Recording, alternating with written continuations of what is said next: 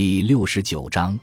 无罪之故。萨拉丁入侵耶路撒冷王国后，第一次大规模冲突发生在休战期满后不到一个月，地点位于拿撒勒附近一个名为克莱松泉 （Springs of Crescent） 又称爱因戈奇的绿洲处。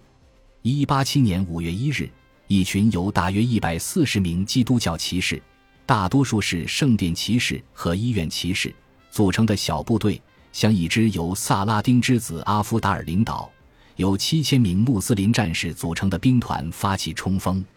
结果是一边倒的屠杀。基督徒一方除了热拉尔德雷德福尔和他的几个同伴之外，无一幸存。医院骑士团大团长人头落地，圣殿骑士团的所有骑士也遭此厄运。一位编年史家写道：“这才只是开始。”彻底让整个基督教世界为之震惊的灾难于七月初发生在哈丁之角，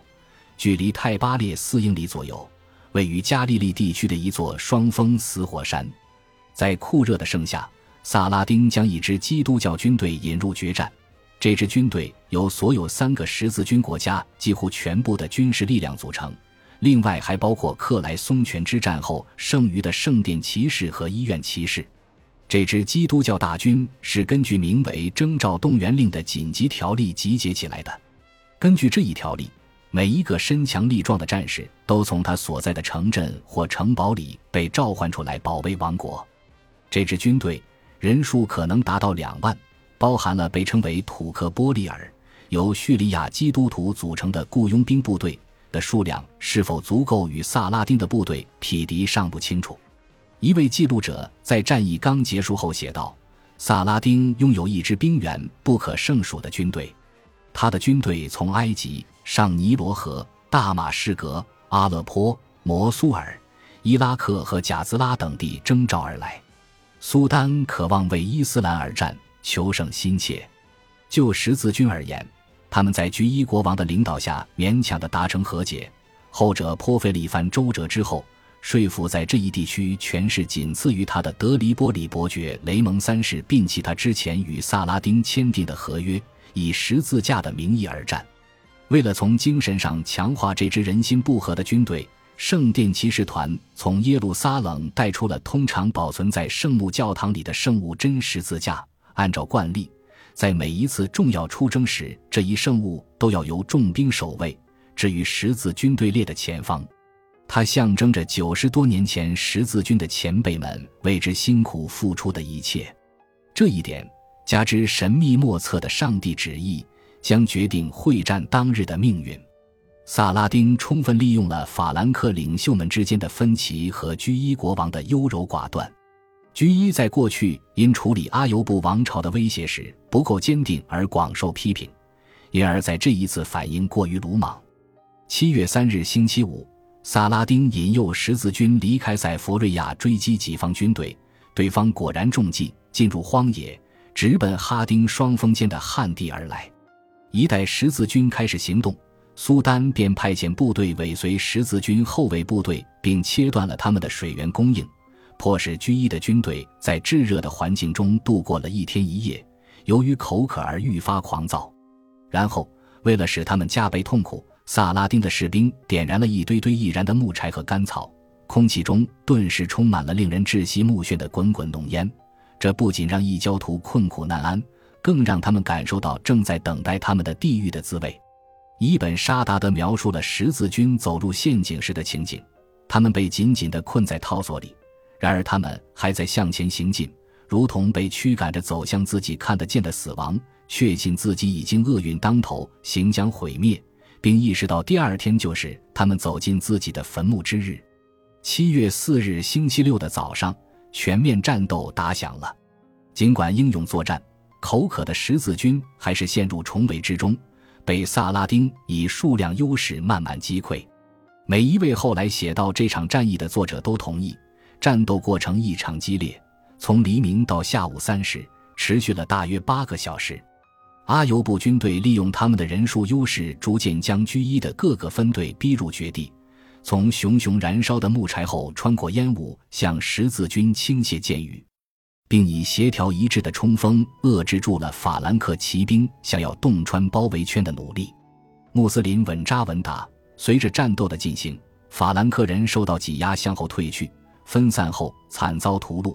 最后只剩下一群骑士围在火山山坡上居伊国王的鲜红色帐篷周围，王室旗帜飘扬在真十字架的上方。筋疲力尽的法兰克骑士孤注一掷，从那里拼命地发起一波又一波的冲锋，试图用猛烈攻击打开他们通往自由的道路。萨拉丁的儿子阿夫达尔在数年后回忆了自己当时在父亲身旁观看哈丁战役的最后几分钟时的场景。萨拉丁在法兰克人每次发动冲锋时，都紧张地揪扯着自己的胡子，催促自己的手下上前迎击敌人，并且大喊道：“让恶魔化为谎言。”当阿夫达尔过早地预测穆斯林取胜时，苏丹气急败坏地让他闭嘴。但是过了一会儿。这两人看到居伊国王的红色帐篷倒下，旁边的国王本人也投降了，真十字架落入穆斯林之手。萨拉丁翻身下马，匍匐于地，赞美真主，喜极而泣。后来，他写信给巴格达的阿拔斯王朝哈里发，向后者讲述他是如何，这已不是第一次粉碎了叙利亚和真主的敌人。对于法兰克人来说，这场战役可谓一败涂地。在鼓角争鸣和人喊马嘶声中，一封寄往德意志报告此战结果的信中如此写道：“上帝让他的人民成为剑下亡魂。”发生在哈丁之角的屠杀与投降，使得十字军诸国的大门赫然洞开，城堡无人把守，保卫城镇的只有牧师和妇女。萨拉丁得以长驱直入，风卷残云。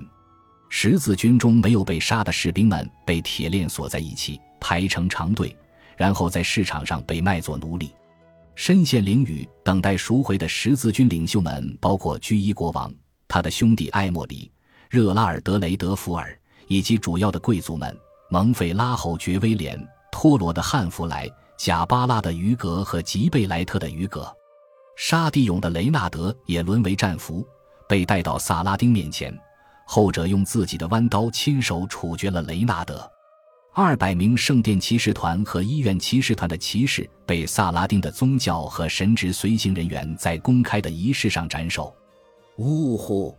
灾难何其深重，损失不可胜数。如此大劫，皆是无罪之故，以致天怒。特里克斯写道：“他是少数几个逃离战场的圣殿骑士团指挥官之一。这种行为恰恰违反了骑修会要求所有弟兄战斗致死的规定。”特里克斯接着描述哈丁战役之后，萨拉丁的军队如蚁群般浩浩荡荡，布满了从提尔到耶路撒冷的整个地表，甚至远及加沙。从七月到九月，萨拉丁的军队攻下了吉贝莱特、贝鲁特、西顿、阿卡、泰巴列、拿撒勒、那布卢斯、海法、凯撒里亚、阿苏夫、雅法、亚什基伦、卢德、伊贝林、托罗。伯利恒和希伯伦。九月二十日，萨拉丁兵临耶路撒冷城下，担负起这座城市守卫重任的是伊贝林的贝里昂，即王太后玛利亚科穆宁娜的丈夫。贝里昂是一个意志顽强而又颇具影响力的贵族，他体相异于常人，通体毛发如此厚重，以至于看上去像熊一样。在耶路撒冷，他指挥的守军部队数量。不过区区数十名有经验的士兵而已，而在城外聚集的敌军则成千上万。阿尤布军队从九月二十五日开始围攻圣城，动用了云梯、工程武器、挖掘设备和抛石弩炮等重型机械，在当日下午的晚些时候，集中全力向西侧城墙发起进攻。当时落日的耀眼光芒使得城墙上的守军睁不开眼，然后他们又转移至脆弱的北侧城墙。那里正是第一次十字军东征军在一千零九十九年破城而入的地方。在耶路撒冷城内，基督教妇女将孩子的头发剃光，修士们赤脚进行忏悔，在绝望中祈求上帝拯救他们。这些行为于事无补。一位拉丁编年史家说道：“因为恶臭糜烂的通奸、令人作呕的奢侈和有违天性的罪恶，让他们的祈祷无法上达天听。”在历经八天的狂轰滥炸之后，伊贝林的贝里昂意识到形势已经无可挽救，于是便向萨拉丁请求停火，双方同意基督徒可以在五十天内为自己赎身，然后性命不受伤害的离开。十月二日星期五，苏丹认为这一天是先知于公元六百二十一年夜行到耶路撒冷的周年纪念日，圣城的钥匙被交付给穆斯林，难民们开始从城门中鱼贯而出。萨拉丁在真主至大的欢呼声中进入耶路撒冷。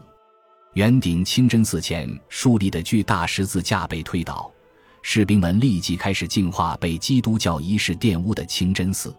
一周后，在十月九日星期五的祷告集会上，萨拉丁于圆顶清真寺进行礼拜。一位学识渊博、名为穆西丁·伊本·扎基的大马士革布道者发表宣教演说，他盛赞萨拉丁，将其誉为世界与圣教的光复者。并且为阿拔斯王朝的哈里发祈祷，至此，萨拉丁大获全胜。感谢您的收听，喜欢别忘了订阅加关注，主页有更多精彩内容。